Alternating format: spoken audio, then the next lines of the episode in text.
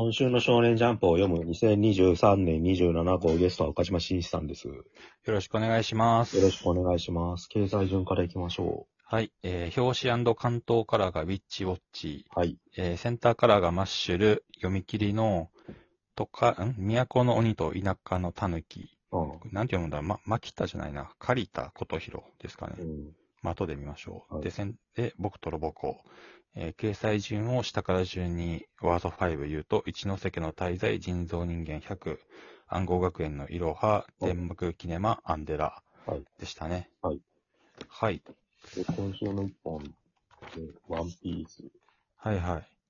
一応、あの、まあ、レベリー編とかはい、で、毎回毎回、ワンピースで、まあ、ワンピース、世界の謎がこう急にしていくので、はい。あの、面白いっていう風に定評があるんですけど、まあ、最終章に入ってから、そういうワンピースとは何かというか、ワンピースの世界ってどうなってるんだみたいなことの確信をついていくような話が連続しているので、まあワンピースファン的にはすごい面白いっていうはい。ことになってて、ことになっててっていうか、それ盛り上がってて、はいで、結構考察系 YouTuber とかどんどん増えてて、うんものすごい登録者数とか再生回数を出すようになっていってるんですよね。うん。割とそのネットの中でも、もうそういうブムーブメントが起きてて、まあ、前も話したと思うんですけど、マジカルラブリーのオールナイトニッポンに、ゆワンピース考察系 YouTuber の人がゲストで出たりとか、うんえーえーと、マジカルラブリーの野田さん自体が考察みたいなことを配信でやってみたりとかうん。っていう風になってて、結構なんかそのジャンルでもこう、そういうジャンルすらできてるみたいな盛り上がりになってるっていう中での今週なんですけど、で今週は、えっ、と、ネフェタリビビ、ビビの家系ですよね。も D の一族だったっていうのが、まあ明らかになったっていうところで、まあ、まあ過去のそういう触れてるところであれはああだったのかみたいな、まあよくあるところで、結構、ワンピースファンが、ファンが盛り上がっているっていう感じっていうところと、えっ、と、能力ですね。うん。イム、イム様っていう、えー、空の玉座にいてはいけないんだけど、誰か一人座ってるっていう、なんかラスボス扱いっぽくなってるんですけど、の能力が明らかに、明らかというか、えっ、と、描写されたっていううん。回ですね。しかかつ、五老星のバトルもうん。描かれたっていうので、うん。っていうところですかね。そのバトルなんですけど、えっ、と、なんか、これ、こいつはどうやって戦ってんだっていうのが分かりづらいところはあるんですけど、な、な、なぜか、えっ、と、黒い影でしか描かれてないんですよね、その。だから、これは、こういう、実際に黒い影みたいな化け物になって戦ってるのか、それとも、うん。うん。あのー実際に今描けないから、漫画の都合として影で、まあ、あの、名探偵コナンの犯人役みたいな意味で黒く描いてるのがちょっとよくわかんないとこがあるんですけど、うん。うん。まあ、これ見る限り、イムス様の能力で五老星が化け物化してるのかな、してるのか、それとも五老星の元々の能力がこういうものなのか、ちょっと、それもちょっと判然とはしないところではあるっていうあことではあり、あ。なんかでこの感じだとあれや、黒い覇王色みたいな感じなのかなって感じしますけどね。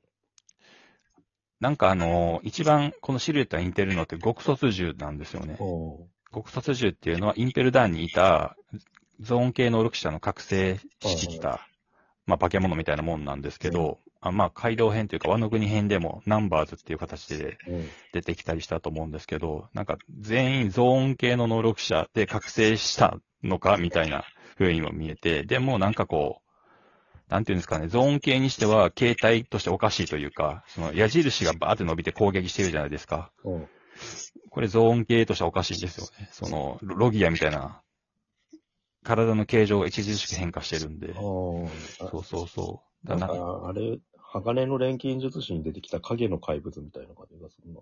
うん。うん。なんか悪魔の実の能力者っていうから、悪魔の実ってそもそも何なのっていうとこもこれから解明されていくんですけど、なんか、悪魔そのものみたいなか戦い方っていうか、いろいろだから考察はネット上ではかどってる感じですね。イム様は悪、そういう悪魔の実の能力というか、悪魔の能力全部を持ってるんじゃないかとか。こういうの見るとあれですよね。やっぱ、なんか、悪魔の実の力ってジョジョのスタンドから来てるのがよくわかりますね。うんだ。から実はドラゴンボール直系に見えるけど、うん。異能バトルの系譜でもあるっていうか、ワンピースって。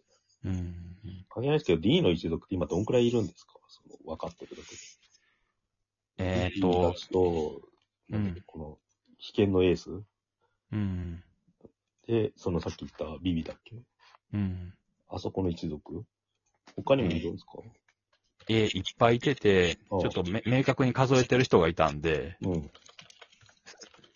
すすぐ出てくると思うんです。まあ、15人ぐらいいたかな。えうん。っていう感じで、なんか、なんとか家なんとか家、モンキえはいはい。ー、モンキー家とか、あ えっ、と、あと誰だ一族があるんだでしょ、そうそうそうそう。ですね。だビビの、あのー家系が D の一族だったっていうことで、かつ、もともと最初の20人の中にうんうん。リリーかな。ネフェルタリリリーがいたっていうことで、まあ、ここから多分世界を二つに分ける戦争が始まるんだみたいなことを、前に小田先生だか、作中でだから触れられてたんで、多分 D の一族系とそうじゃない対立する系が戦争になるのかなっていう。人間の一族と天竜人みたいな感じなのかえー、D の一族 VS 天竜人みたいなことなのかな。まあ、でも、天竜人の中に、だから、な。天竜人の祖先の中にネフェルタリリリーがいたっていう感じですかね。ああ、そういうことか。うん。なるほどね800年前、だから、あの、イム様がその時にの800年前に生き、生きてた生き物がなんで今も生きてるんだっていう、こいつは何なんだっていう感じで、うんうん。まあ、一応最後、もう一個考察だけ言っとくと、そのイム様の目の、この、なんていうんですか、うん。えー、二重三重みたいな、この目って、ズニーシャって覚えてますか？なんだっけ？なんか名前覚えてる。ででっかい像です。ああ、はいはいはいはい。あれがなんかあのーうんおでんの息子の桃之助の命令を聞いたりするはいはい生き。物で、なんか罪を背負ってて、何百年間もそうやって歩いてるみたいな、ただたださまよってる。あの、あのズニーシャの目と一緒らしいんですよ、これが。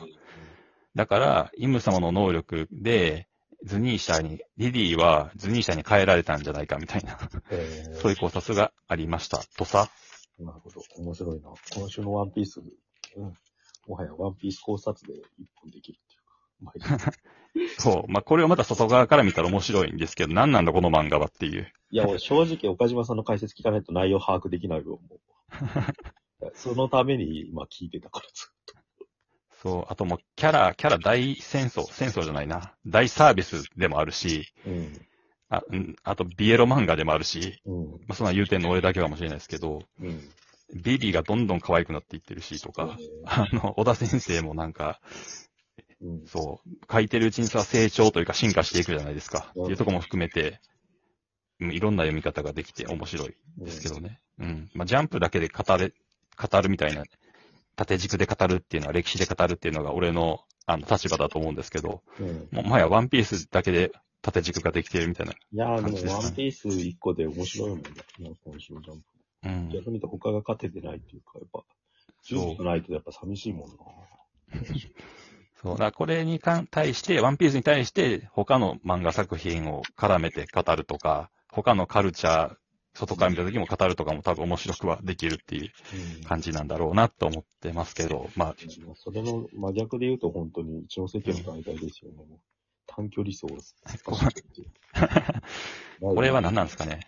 ずっとわけわかんないみたいな状態がずっと続いてるんで、さすがに最下位になるだろうっていう感じですよね。うんいやでもいもう、締めるんじゃないの ?30 話ぐらいで、このう感じ。ん、そうそう、終わりそうですよね。うん。もうね、謎一回ひっくり返すのが限界ですよね、この感じだと。うんうんうんでみんなが一家全員記憶喪失っていう謎の言葉があっておかしいっつってて。うん。うんで、また起きたら、どうなる、ん。夢を検索するな、みたいうん。な、うん警告が出てっていう。だから、ここから多分あと3話ぐらいで本当の真相が分かって大断言なんじゃないほん だ、ほんとほんと、な、この作品の価値を決めるのってオチですよね。のうん。でこれ、それによって、こうジャンプでやる意味あったなと、ジャンプでやる意味なかっただろうに分けられてしまうと。漫画扱いされる可能性でかいですよね、今の感じだと、やっぱさ。うん。これだから普通にジャンプラでやってたら、あまあ結構面白かったなで終わってたと思うんですけど、うん。その、あの、オチが悪かった場合。正直真ん中ぐらいで失速はしてんだよね。なんか、中途半端な感じで終わりそうな匂いもすげえしてきましたよね。ダサくスレスレっていうさ、それも含めて。なんか、ど、どこにも薬にもならんかったみたいな感じで終わっいや、てしまいでも戦ったとは思いますよ。今の段階で。それこそワンピースに匹敵するぐらい、瞬間最大風速の面白さはありましたよ。そうですね。うん。だって、ただやっぱり、ジジャンプ、ジャンプ作品、まあそうか、戦ったな、でもやっぱり結構記憶に、から消えていってしまうっっていう。なんか、なんか、こともあり得る最後のうん大花火を打ち上げてほしいですよ。そうです爪ね。痕残して帰っていなくなってほしい。でも、でもその終わり方も、その、あの、男坂、何でしたっけ、うん男だったら。みたいなこととか、シャーマンキングとか、うんああいう感じの、あ終わり方の面白さじゃなくて、なんか本当普通に漫画として面白く終わってほしい。投げるか綺麗にまとめるかどっちかですよね。投げないでほしいな。ビビらせてほしいな。な、いやビビビらせたら投げてほしいね。ぶん投げるっていう。だからピッピッピッピッピッピみたいな終わらせ方って、その時はインパクトあるけど、やっぱ忘れるじゃないですか。うんうん。まあでも、頑張ったなって感じは、一ノ関。もう、もうちょい期待してますよ、俺はやっぱり。。じゃあ、あと残り3話で爆発してくれって。うん。で、次がヒロアカ。前救済だったんでね。そうですね。まあ、またページ数少ないですけど、うんお父さんが全員に、その、ほんとボロボロになりながら謝る、家族全員に謝るっていう。代表解消で。ごめんな。まあ、結局、まあ、全員死なか、死ななかったってことですね。死んでない理由がわかんないですけど、これ。いや、シュートの技で凍らせたからじゃないでいや、まあ、漫画的に言うとそうなんですけど、普通ここまで焼けたら人死ぬだろうっていう。すか。ここまで焼けねえもん、漫画だったらね。炎に対する氷だみたいな感じだったら、筋肉マンイズムですよね。こいつの名前忘れましたけど、敵の方。え？あの、もう本当目玉も焼けてんじゃないかみたいな。あ、ええ、ああ、ダビですう。ん。ダダビダビ。うん。これで生きていたエンドあんのかな？わかんないけど、そういう漫画じゃん、基本。まあまあ、エリちゃんがいれば、何でもできると思あまああとは、堀越先生頑張って終わらせてくださいとしか言いようがない。う。来週一応救済みたいなんでう、んそこで頑張って休んで、休んでくれって感じです、ね。普通でもいい。本当に。はい。続きます。